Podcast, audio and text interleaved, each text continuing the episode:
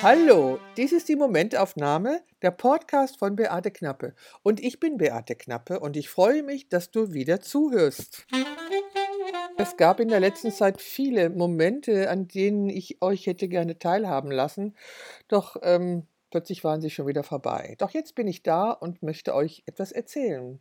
Am Anfang etwas Ernsthafteres und dann vielleicht etwas Leichteres.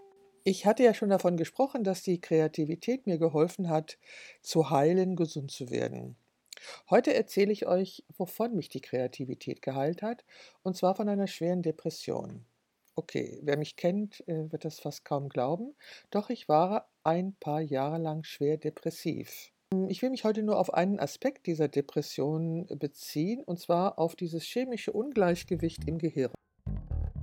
Vielleicht sollte ich zu Anfang noch etwas sagen, was Depression eigentlich ist oder wie es sich anfühlt. Also es ermöglicht eigentlich kein klares Denken. Es ist so, dass man nur in eine bestimmte Richtung, in einer bestimmten Stimmungslage denkt, und zwar negativ.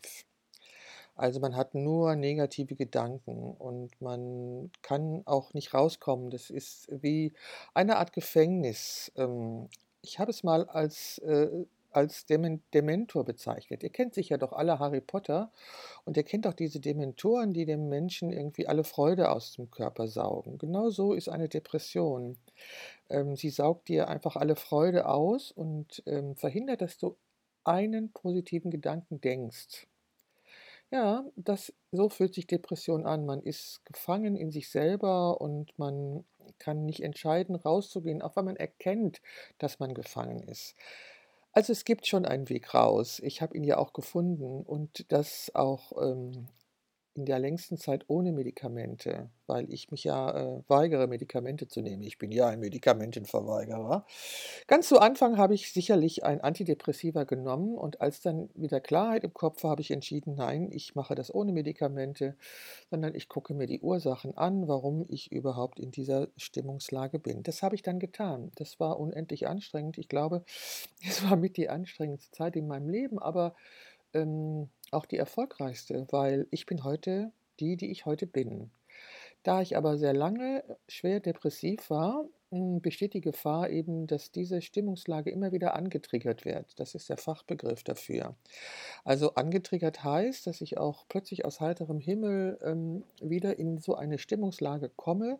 Das heißt, wieder Gedanken habe, die nur negativ sind, sich im Kreis drehen und so weiter. Da ich aber gelernt habe, meinen Gedanken zuzuhören, ähm, stelle ich diesen Zustand immer zeitnah fest als noch vor ein paar Jahren.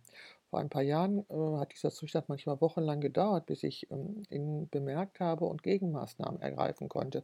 Heute geht es zeitnah, weil ich geübt darin bin, diesen Zustand zu erkennen, weil ich eben gelernt habe, meinen eigenen Gedanken zuzuhören. Und wenn diese Gedanken eine bestimmte Qualität haben, dann begreife ich irgendwann, oh Leute, es ist mal wieder soweit. Ähm, dann gibt es wieder dieses chemische Ungleichgewicht im Gehirn, auf das ich mich beziehe.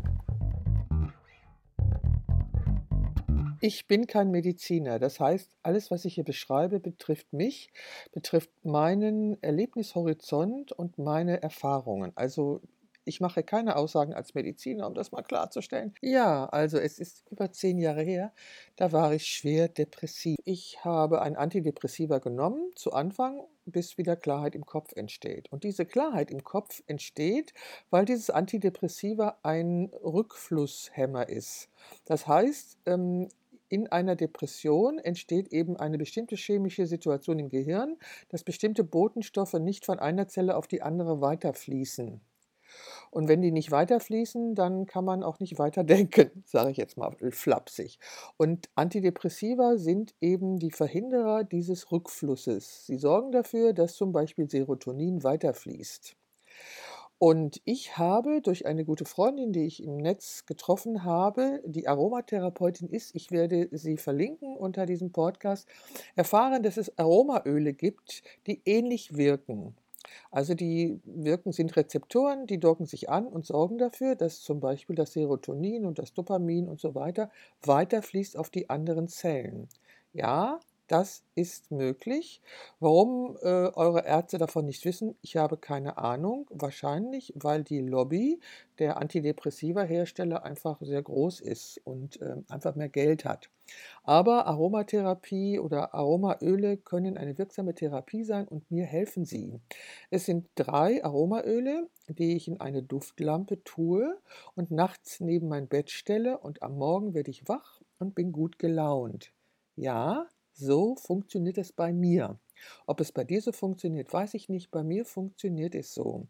Es ist eine Mischung aus Zit einem Zitrusöl, Bergamotte und Muscatella Salbei. Mir hilft diese Mischung. Ich bin dann am Morgen gut gelaunt, wenn ich das mehrere Tage lang neben meinem Bett stehen habe des Nachts und ich habe keine Angst, dass das Teelicht meine Wohnung in Brand setzt. Und außerdem habe ich auch einen Rauchmelder und würde irgendwann erfahren, wenn es brennt.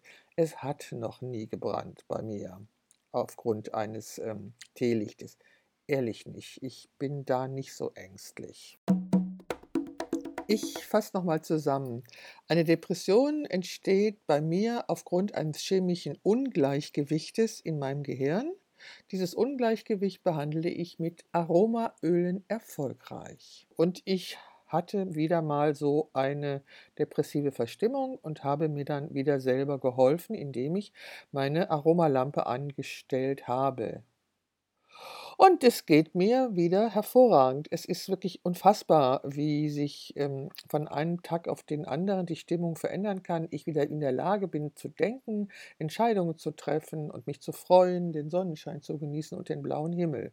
Das kann ich nicht, wenn diese, dieses Ungleichgewicht besteht. Egal. So, ähm, ja, und in der Zeit, als ich schwer depressiv war, wusste ich noch nichts von diesen Aromaölen, leider. Und da hat mir Kreativität geholfen, diese Depression zu überstehen, in der Zeit, in der ich äh, die Forschung betrieben habe nach den Ursachen. Okay, Leute, also es ist jetzt kein Grund, mich zu bedauern.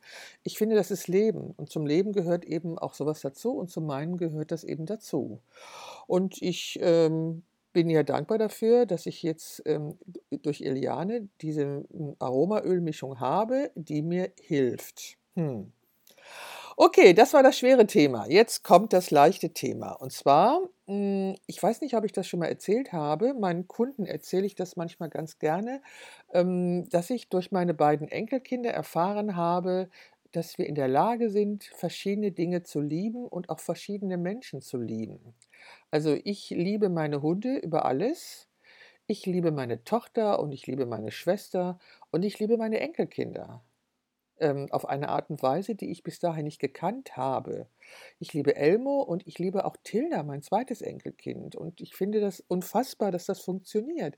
Wir haben offensichtlich so unendlich viel Liebe in uns, dass wir in der Lage sind, äh, sie auf verschiedene Dinge zu verteilen.